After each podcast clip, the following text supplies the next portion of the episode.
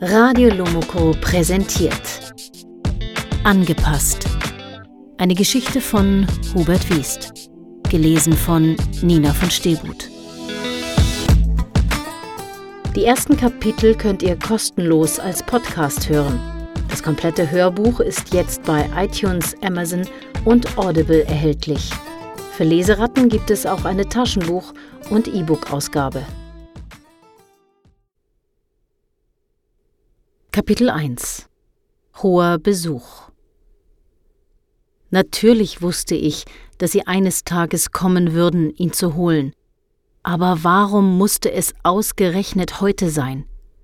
Jolan hätte noch ein Jahr warten können oder zwei. Die ersten Sonnenstrahlen glühten orange-rot über den Bergrücken.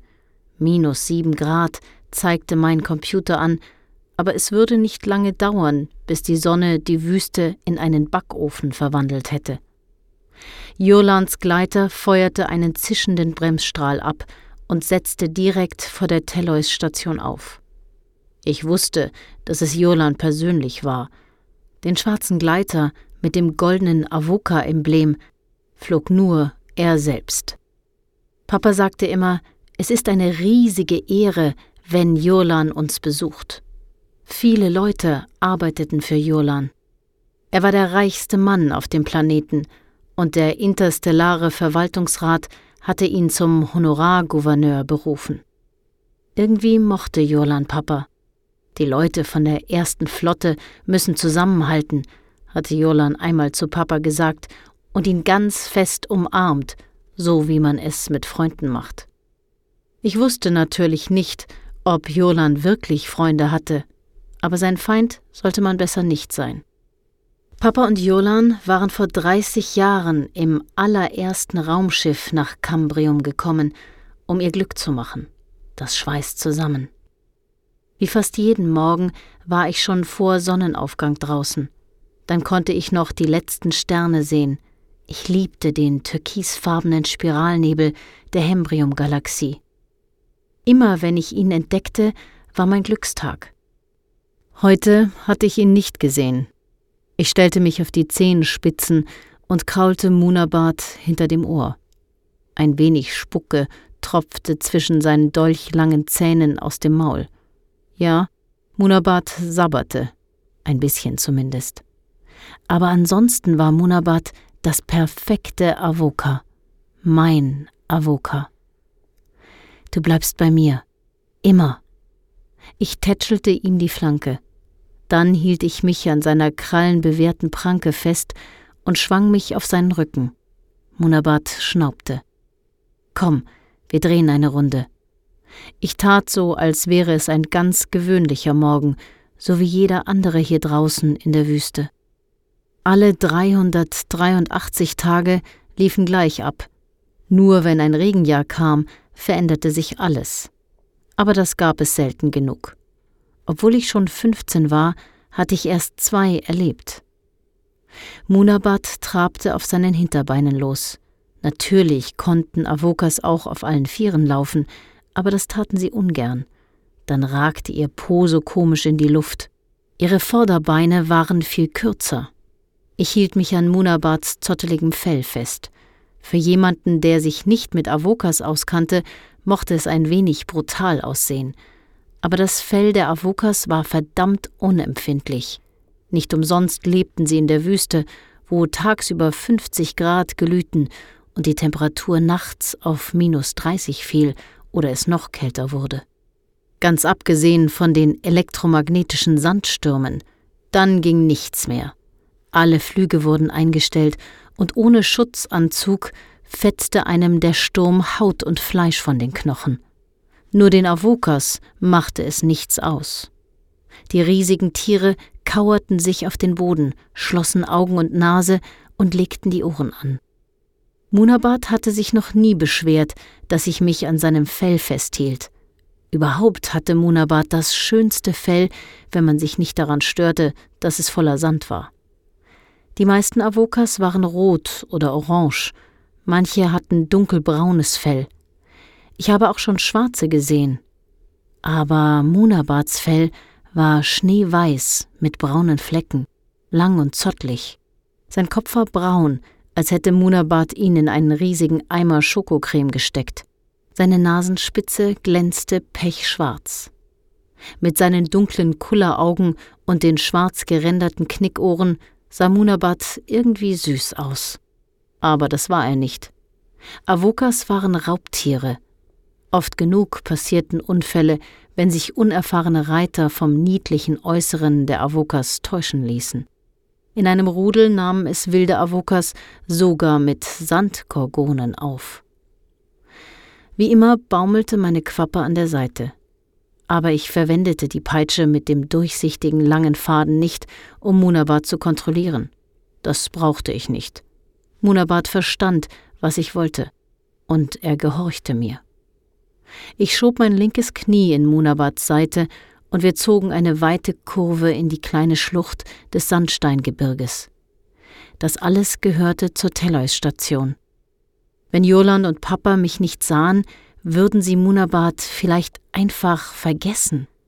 Bestimmt war Jolan nicht wegen Munabad hier, ich würde den ganzen Tag mit Munabad draußen in der Wüste bleiben und erst abends zurückreiten, wenn Jolan wieder abgereist war.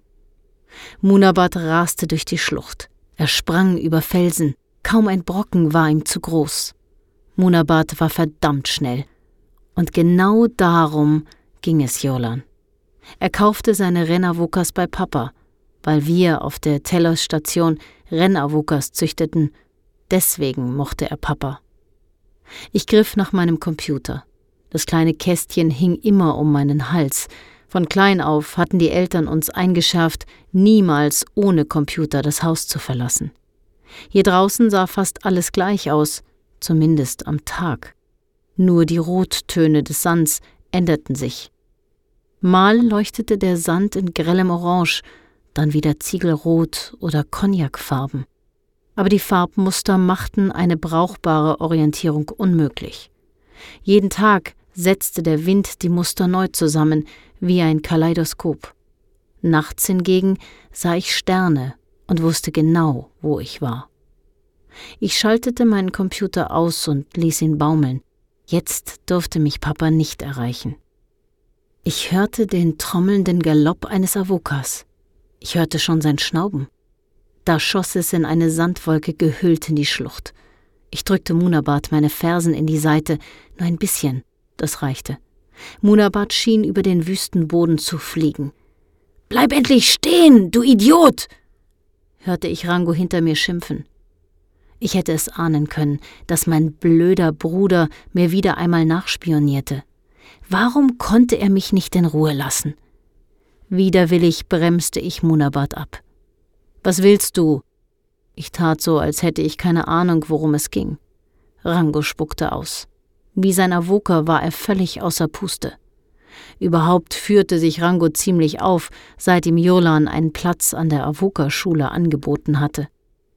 Papa hatte mich nicht einmal gefragt, ob ich auch dorthin gehen wollte. Natürlich träumte ich davon, Avoka-Jockey zu werden, an den großen Rennen teilzunehmen, verdammt viel Geld zu verdienen und Autogrammkarten zu schreiben. Mama hatte wenigstens gesagt, dass ich nächstes oder übernächstes Jahr probieren könnte, aufgenommen zu werden. Aber Papa hatte nur wie ein Avoka geschnaubt, als hielte er Mamas Idee für Blödsinn. Komm endlich mit! Rango ritt das himbeerrote Avoka mit dem orangefarbenen Stern auf der Stirn. Er hatte sich geweigert, dem Tier einen Namen zu geben, das würde er erst nach der Anpassung machen. Er hielt dem Tier seinen Wander an den Hals. Das Avoka schien genau zu wissen, dass Rango nicht zögern würde, ihm einen Stromstoß zu versetzen, wenn es nicht gehorchte. Ich wusste, Rango dachte nicht einmal darüber nach. Er setzte den Wander immer ein, wenn es seiner Meinung nach hilfreich war. Warum soll ich mitkommen? Ich wandte mich von meinem Bruder ab. Munabad drehte sich auf meinen leisesten Wunsch. Rango drückte den Wander tief in das Fell seines Avokas, bestimmt feuerte eine Ladung ab. Sein himbeerrotes Avoka fauchte. Es hatte sich noch nie mit Munabad verstanden. Munabad wich keinen Millimeter zurück, obwohl er fast einen Kopf kleiner war. Er zog seine Oberlippe links hoch, als wollte er sagen, hau ab. Er hielt es unter seine Würde zu knurren oder zu fauchen. Seine weißen Fangzähne blitzten in der Sonne. Komm endlich mit! Rango hielt seinen Wander jetzt auf mich gerichtet. Natürlich war er zu weit entfernt, aber Angst hatte ich trotzdem. Rango musste mir immer beweisen, dass er alles besser konnte. Seit einem halben Jahr war ich größer als Rango, obwohl er älter war. Das machte es nur noch schlimmer. Rango hasste es, zu mir aufzuschauen. Letzten Monat hatte Rango die Nachricht bekommen, dass die Avoka-Schule ihn aufnahm. Ich hatte gedacht, es würde besser werden. Er hatte es schließlich geschafft, mich für immer zu übertrumpfen. Aber Rango hackte nur auf mir herum und ließ keine Gelegenheit aus, mich fertig zu machen. Er würde mich niemals in Ruhe lassen. Komm mit, sonst. Dieser Idiot. Er würde es bestimmt Papa sagen. Na gut, murmelte ich und wendete Munabat.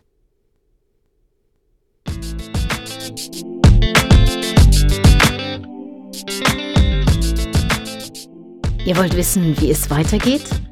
Das komplette Hörbuch ist jetzt bei iTunes, Amazon und Audible erhältlich.